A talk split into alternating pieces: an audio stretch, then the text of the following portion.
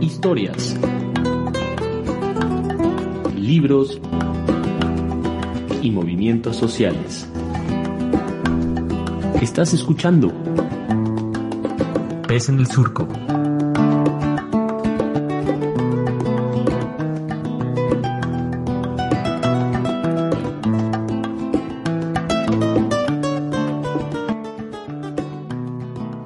¿Qué tal? ¿Qué tal? Buenas tardes, buenos días, buenas noches a la hora que nos estén escuchando desde este podcast y desde este programa radiofónico Pez en el Surco, que se transmite los martes en Radio Universidad de Oaxaca y en las cinco radios comunitarias, pues va variando el día y la hora. Bueno, cada uno lo va acomodando en fines de semana, sábado, domingo, lunes, según su programación. Es un programa de media hora y que estoy ahorita a cargo de la entrevista, Gildardo Juárez Vega, y tenemos a compañeros y compañeras estudiantes del Instituto Tecnológico de Estudios Superiores de Occidente, del ITESO, en Guadalajara, que están con el profesor Rodrigo, que también este, está aquí para introducir y ayudarnos en esta charla, en esta reflexión, con estos temas que tenemos sobre la mesa. Ahora vamos a hablar sobre territorio, un poquito desde estas diferentes concepciones, desde los pueblos indígenas en Oaxaca y en México, y en general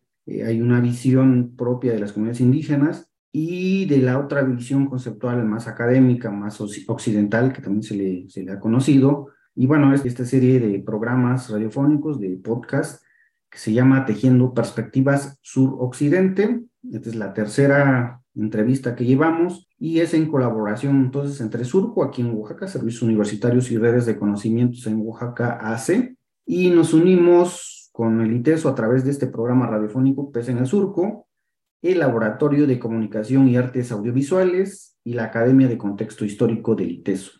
Entonces, otra vez, Rodrigo, ¿quieres agregar algo más a esta presentación? Adelante.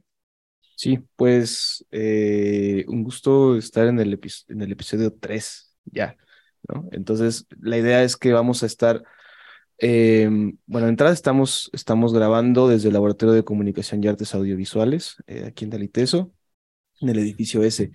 Y bueno, hoy vamos a hablar sobre justamente un poquito eh, lo que hemos venido hablando desde el episodio 2, que es la relación con los pueblos originarios, pero vamos a buscar centrarnos en temas de territorio y la relación de las personas con el territorio, ¿no? Y de ahí hacer reflexiones, porque luego son dos realidades bien diferentes que vivimos desde lados bien diferentes, ¿no? Pero que aún así están correlacionadas, ¿no? Y una tiene que ver con otra. Em, y pues bueno, ahí hay bastantes, yo creo que perspectivas, reflexiones, experiencias de vida que podemos ir compartiendo, aunque el tiempo es bien, bien poquito, ¿no? Este, entonces nos vamos a presentar y empezamos con Andrea. Hola, buenas tardes. Mi nombre es Andrea Rivas y estoy cursando la carrera de Comercios y Negocios Globales aquí en el ITESO. Buenas tardes, mi nombre es Alejandro Díaz y estoy cursando la carrera de Comercio y Negocios Globales en el ITESO. Ah, buenas tardes, mi nombre es Luis Camacho y estoy cursando Ingeniería Ambiental aquí en el ITESO. ¿Qué onda? Un gustazo. Mi nombre es José Luis Vázquez y estoy estudiando la carrera de Derecho y voy en segundo semestre. Eh, buenas tardes, soy Alejandro Arechiga y estoy estudiando Ingeniería Industrial en el ITESO. Hola, buenas tardes. Uh, Benigno Santiago es mi nombre, pero me pueden decir Beni. Eh, estoy estudiando Comercio y Negocios Globales en segundo semestre. Y pues bueno, somos eh, todas, todos los que estamos aquí. Sí, pues este, vamos a platicar, como decíamos hace rato, sobre la relación de las personas ya sea de Guadalajara, si son de ahí, o eh, cuál es la relación con el territorio que ustedes observan entre las personas en Guadalajara con su territorio, así en general, ¿no? Lo que puedan ustedes observar. Pero adelante ustedes, ¿quién, quién quiere agarrar el micrófono y comentarnos eso, ¿no? Que, cuál, ¿Cómo ven esa relación entre las personas de Guadalajara con su territorio? Pues desde mi punto de vista creo que se puede abordar desde muchas perspectivas. Desde mi perspectiva, creo que hemos perdido esta conexión con lo que es el, territorio en el aspecto de el medio ambiente, porque lo hemos quebrantado mucho y no hemos este, tenido estas, no sé, relación que se tenía en la antigüedad con, con el cuidado del ambiente.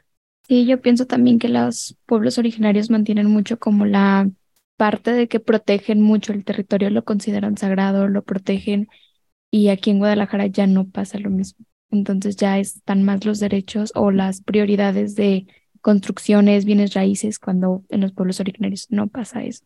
Justamente yo quiero abordar también algo, este, tú lo decías un poco más del, del hogar y así, sin embargo yo, bueno, yo pertenezco a Tequila, Jalisco, acá el municipio, y yo veo la relación entre las personas de ahí con el territorio más económico, ¿no? El, el, la plantación del agave acá en Tequila es un gran ingreso del pueblo, entonces siento yo que el territorio se usa únicamente con fines económicos para pues, agrandar tanto la riqueza de la, pues, del territorio mismo como del, pues, del ciudadano, ¿no? Entonces creo yo, esa es la relación que... Sí, precisamente eso, que vemos más por el fin económico más que por, por lo que de verdad es o lo que de verdad representa.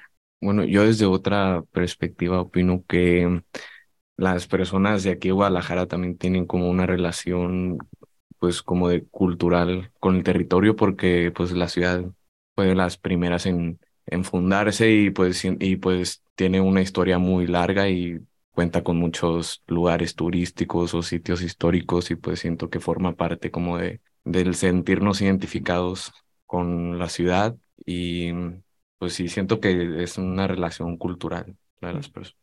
Ok, sí, esta, estas reflexiones que pues, también ya se va dando, ahorita creo que hay también movilizaciones de redes sociales, del Internet, sobre el pensamiento de las comunidades indígenas, de las comunidades originarias también le llaman este, algunos, sobre esta relación que ha habido con la naturaleza, con el medio ambiente, con verlo y relacionarse diferente, pues un poco con, con respeto hacia pues el entorno, ¿no? Y que va cambiando entonces en ambientes más urbanos citadinos, ¿no? de, pues de ver, ¿no? El rollo de los inmobiliarios, de las construcciones, los bienes raíces, las plantaciones de, pues de todo tipo que se hacen a gran escala, ¿no? Los monocultivos, que habría que también poner sobre la mesa que pues es un, una forma de pensamiento, de incluso de, de, ingresos económicos, de visión, que ha ido ganando mucho mucho espacio y creo que también esas formas de producir en, en Oaxaca también se está avanzando hacia ese lado, ¿no? A, las, a los monocultivos. Ahorita también con este, los, el cultivo de maguey, que también es un, negocio grande que va creciendo, que va avanzando pues en la deforestación, en cambio de uso de suelo y que en eso también pues entran como esto, ¿no? En conflicto dos visiones respecto a la tierra y la relación con la naturaleza y lo que después nos va trayendo como consecuencia, ¿no?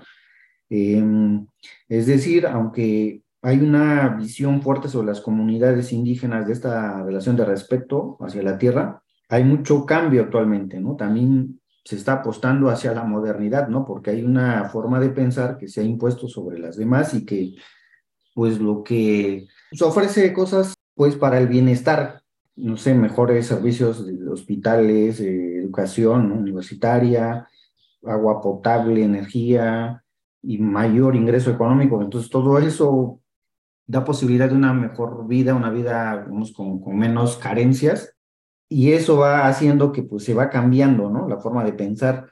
Y en ese sentido, pues, hay que tener como esa, esa reflexión en, la mente de que pues, las comunidades indígenas tampoco son de una postura estática solamente, ¿no? También va, van eh, con los cambios que va dando pauta la realidad en que vivimos, ¿no? Entonces también ha habido cambios en la forma de pensar, en esa relación con la tierra también va variando, ¿no?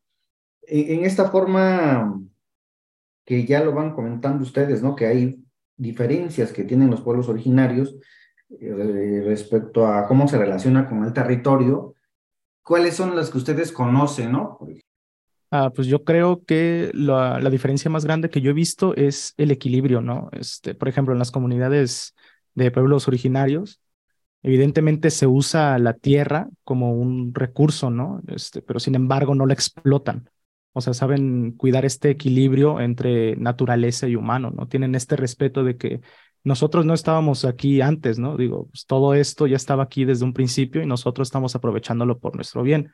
Sin embargo, pues la, la cosa aquí es cuidar qué tanto este, explotamos el recurso, pero lo que pasa en las ciudades grandes es que pues, se hace un, un muy mal manejo pues, de las materias primas y podemos ver esta, estas circunstancias en las que el agua carece o haya diversas situaciones de contaminación, ya por ejemplo aquí en el bosque de la primavera que se está incendiando a cada rato.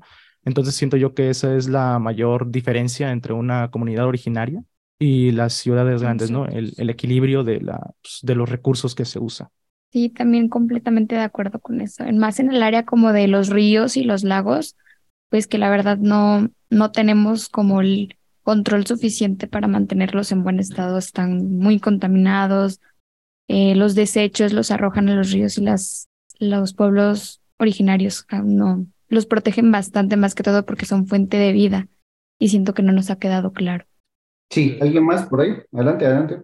Bueno, yo sí, igual y aprovecho a agregar algo también porque, o sea, creo que de todo lo que han mencionado, o sea, se me hace eh, una cuestión como, digamos, como fundamental que está como de base en todo esto, ¿no? Que es la, una relación incluso filosófica, ¿no? Cosmogónica con, con el territorio, es decir, como el tipo de valor que se le puede asignar al territorio, ¿no? O sea, como, por un lado, eh, desde la perspectiva más occidental, hay una valoración del territorio que se reduce a lo monetario, ¿no? Es sí, decir, exacto. El territorio tiene un, tiene un valor, ¿no? O sea, en medida como que tiene un precio.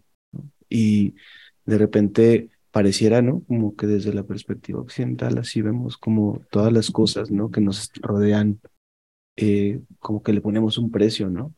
Sí, claro, o sea, esta, yo siento que incluso es como acá en un, en una sociedad occidental tenemos este pensamiento de que no, es que yo lo controlo, es mío y me pertenece todo, ¿no? Jugamos como esta frase a ser dioses. Sin embargo, en las comunidades originarias, pues no existe esto, ¿no? Existe la relación, eh, pues territorio-persona, ¿no? Este, como tú lo decías de una manera más filosófica, acá pues conectas con, pues, con la biodiversidad que tienes a tu alrededor. Sin embargo, aquí pues, pues nos vale, no nos lo importa demasiado. como es mío porque yo lo compré.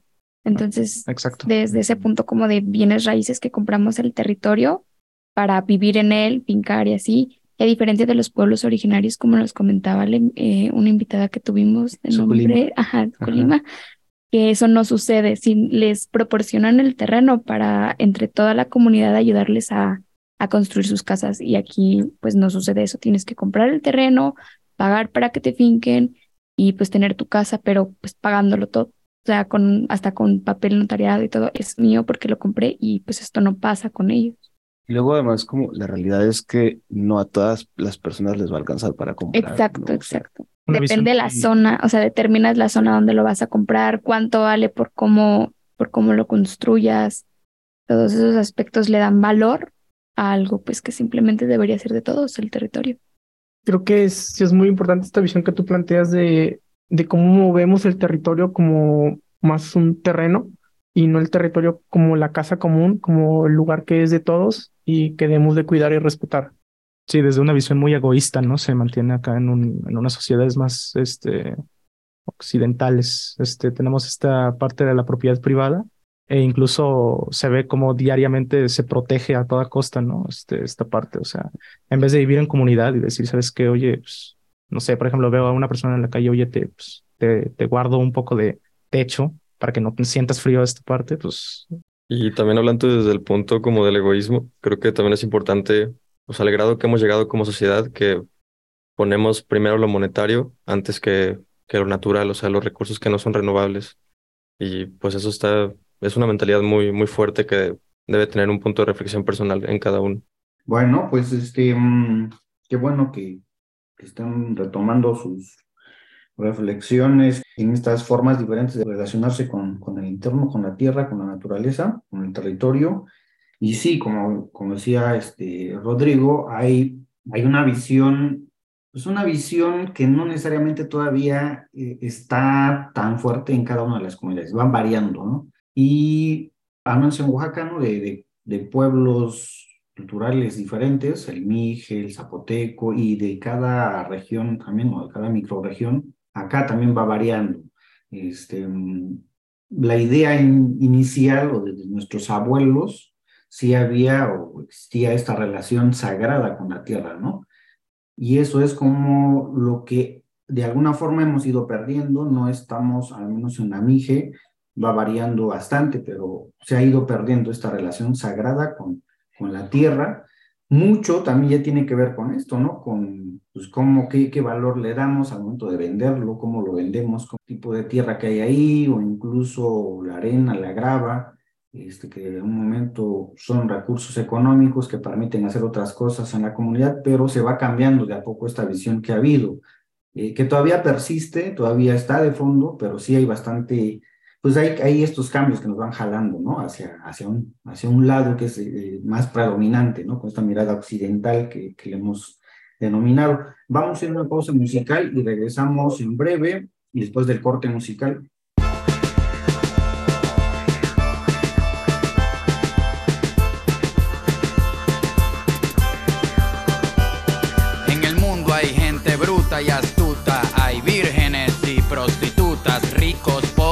Clase media, cosas bonitas y un par de tragedias. Hay personas gordas, medianas y flacas, caballos, gallinas, ovejas y vacas. Hay muchos animales con mucha gente, personas cuerdas y locos de mente. En el mundo hay mentiras y falsedades, hechos, verdades y casualidades. Hay mentalidades horizontales, verticales y diagonales. Derrotas y fracasos accidentales, medallas, trofeos y copas mundiales.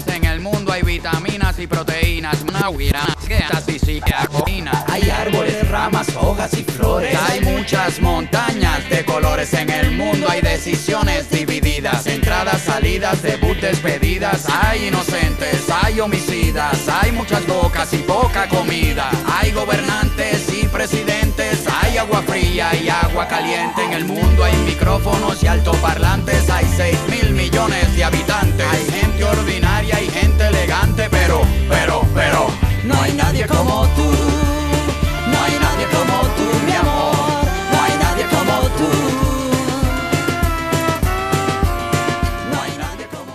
Estamos de regreso después de escuchar una pieza musical y estamos aquí con los estudiantes del ITESO en que estamos platicando sobre las diferentes miradas sobre el territorio y qué podemos aprender de eso, ¿no? Nuestra relación, qué podemos rescatar, este, cómo las comunidades indígenas, las comunidades originarias, este, se han relacionado con, con su tierra, territorio, y que hay elementos que podemos rescatar ahora, ¿no? Es muy cierto lo que decían los compañeros, o sea, hay, hay miradas eh, bastante de explotación o sobreexplotación a veces de los recursos naturales y que eso definitivamente pues altera nuestro entorno y que altera para mal, ¿no? Porque pues vienen ya cambios, mal para la humanidad, ¿no? Para nosotros, ¿no? Estos cambios eh, del clima bruscos, ¿no? De temperatura, eh, siempre vienen de la mano de, de, estos grandes cambios. ¿no? O sea, si la megaminería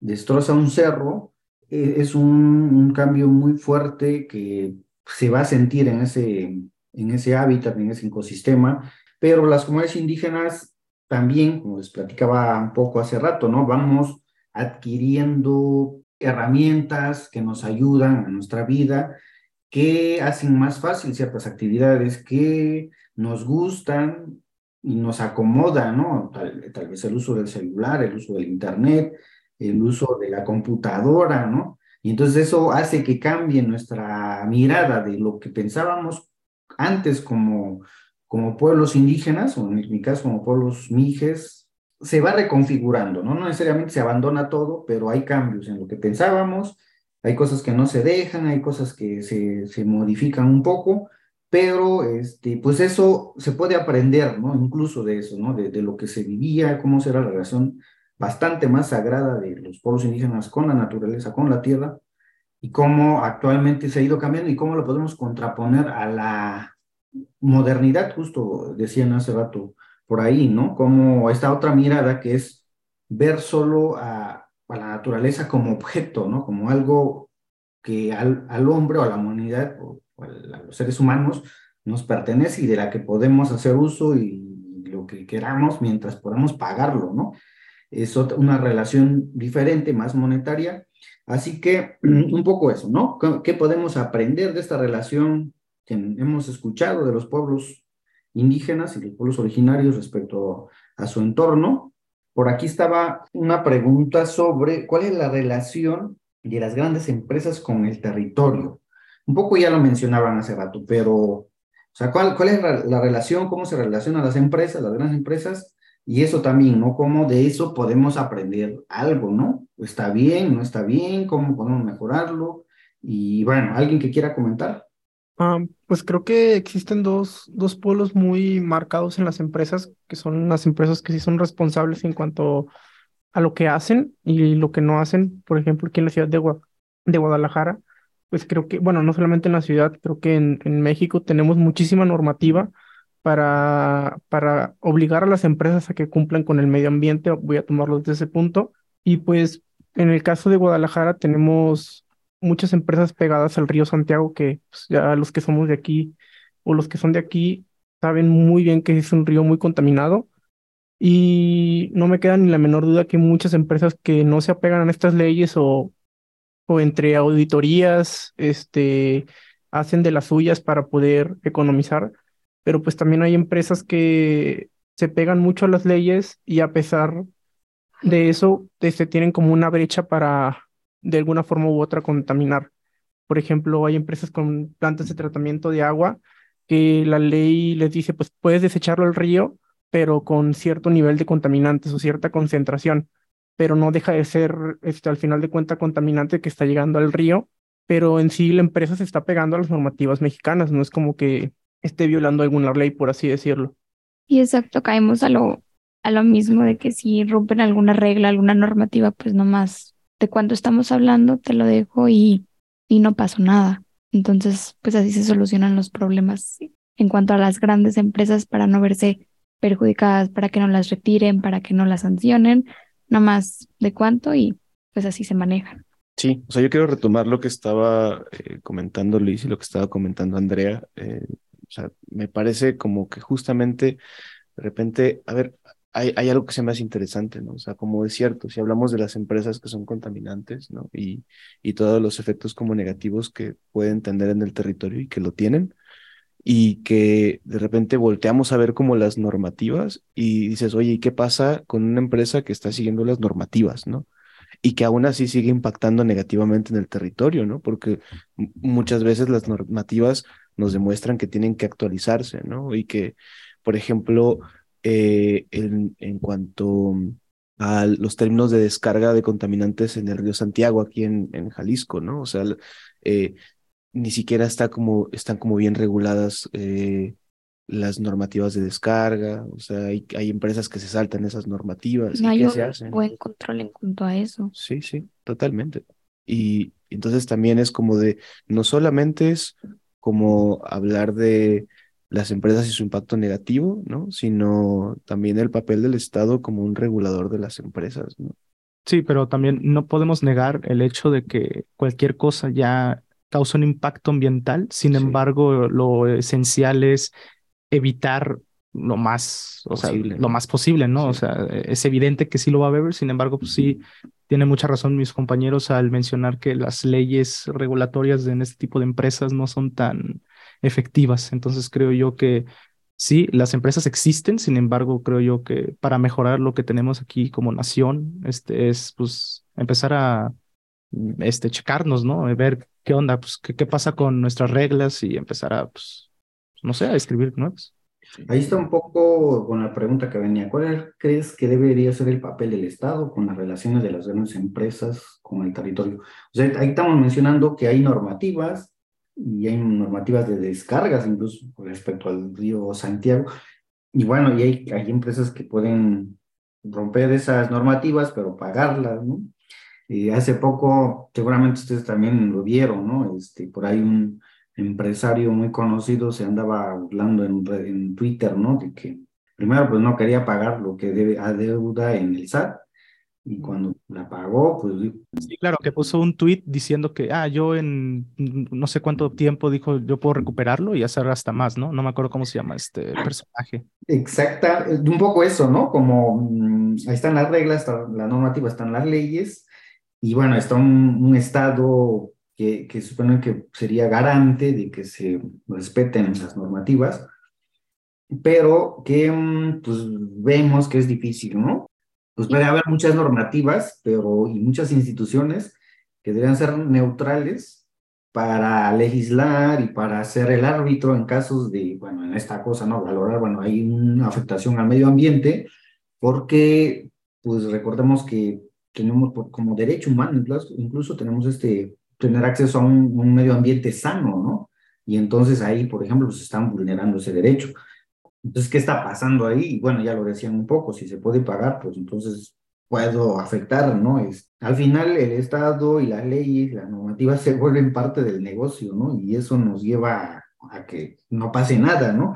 Este, un poco, pues eso, ¿no? Ustedes, ¿qué dicen? Que hay que mejorar, que hay que, que, hay que hacer con, con las instituciones del Estado para, para que eso no siga pasando. Pues como Estado, yo pienso que va a estar bueno, que es complicado estar como revisando empresa por empresa que todas cumplan las normativas de manera correcta y todo eso. Pero si aparte le, le añadimos que ignoran ciertas cosas y aparte reciben beneficios por ignorarlas, pues pienso que está mal ahí el control que maneja el Estado. Yo creo que eh, el Estado sí debe actualizar las normas, más que nada porque tenemos normas que son como de los 90 o cosas por el estilo, y creo que son normas muy importantes y en estos puntos es cuando las empresas encuentran esos como esos puntos los cuales pueden aprovechar para pues, seguir contaminando cosas por el estilo. Yo siento que además de que el Estado cheque que las empresas sí operen de forma responsable en el territorio, yo siento que también deben de pues trabajar junto con las empresas para que se desarrolle económicamente el territorio donde van a trabajar y se ofrezcan oportunidades de laborales a esas personas y, y que también se pues mejoren sus condiciones laborales dentro de, de esas empresas.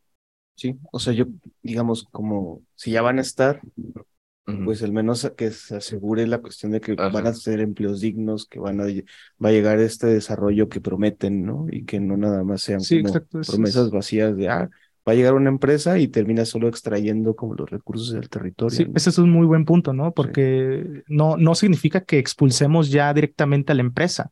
Sin embargo, creo yo que es no solo checar a la empresa, sino al Estado, ¿no? O sea, es cierto, o sea, las empresas violan derechos humanos y tienen otra serie de violaciones, pero de entrada, pues, ¿quién les permitió llegar, instalarse? ¿Quién les vendió las concesiones para uso del territorio?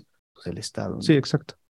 Una empresa tiene fines lucrativos, al fin y al cabo eh, va a generar dinero y por supuesto que al Estado le conviene que una empresa genere más dinero, pero pues estas, estas leyes, si se hicieran cumplir, beneficiando al, en, este caso no solamente a la economía, sino también, o no afectando a la naturaleza o a los, a los recursos naturales, cuesta mucho dinero. Entonces, es más barato pagar a para darme permiso de continuar, como les decían, contaminando o, o terminándome los recursos naturales, que estar pagando por cuidar los recursos naturales. Entonces, eh, es muy, muy costoso. Precisamente creo que por eso no se ha hecho de manera adecuada. Mm, Sí, claro. Bueno, vamos a cerrar ya y va poquito la última pregunta que toca ahí a los pueblos originarios, a los pueblos indígenas. Mm, ¿Qué piensan ustedes? ¿Cuál debería ser el, el papel de estos pueblos originarios con respecto a las empresas y el Estado en cuanto a su territorio?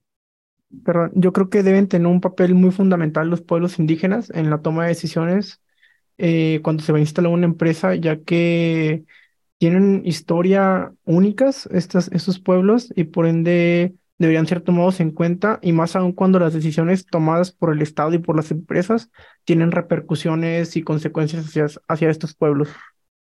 Ahora, el modo superandi, todo lo que se ha visto tradicionalmente respecto a las instalaciones de, empresas grandes, de empresas transnacionales, de proyectos transnacionales, pues es eso, ¿no? Llegar con un discurso y hacer otra cosa, ¿no? o justo firmar acuerdos, eh, pero mm, a medias, pero que no lo cumplen. Si no vamos cerrando esta conversación, estas reflexiones que estamos aquí este, haciendo y que buscamos que eso también pues ayude a, a entendernos, tanto este, esta parte de México, que es eh, Guadalajara, eh, la parte centro-norte, el Bajío, estas reflexiones que tienen por allá y un poco de Oaxaca, ¿no? Eh, lo que pensamos respecto al territorio, los pueblos indígenas, en este en esta serie de cuatro podcasts que se llama Tejiendo Perspectivas Sur-Occidente. Y pues muchas gracias. Nos escuchamos en la siguiente semana, en el siguiente podcast. Gracias por escuchar Pez en el Surco. En la conducción estuvieron Nayeli Tello y Oliver Frolin. En la edición, Gildardo Juárez. En difusión y redes sociales, Belén González. Sintonízanos la siguiente semana. Búscanos en nuestras redes sociales. En Facebook como Radio Pez en el Surco. En Twitter arroba Pez Surco.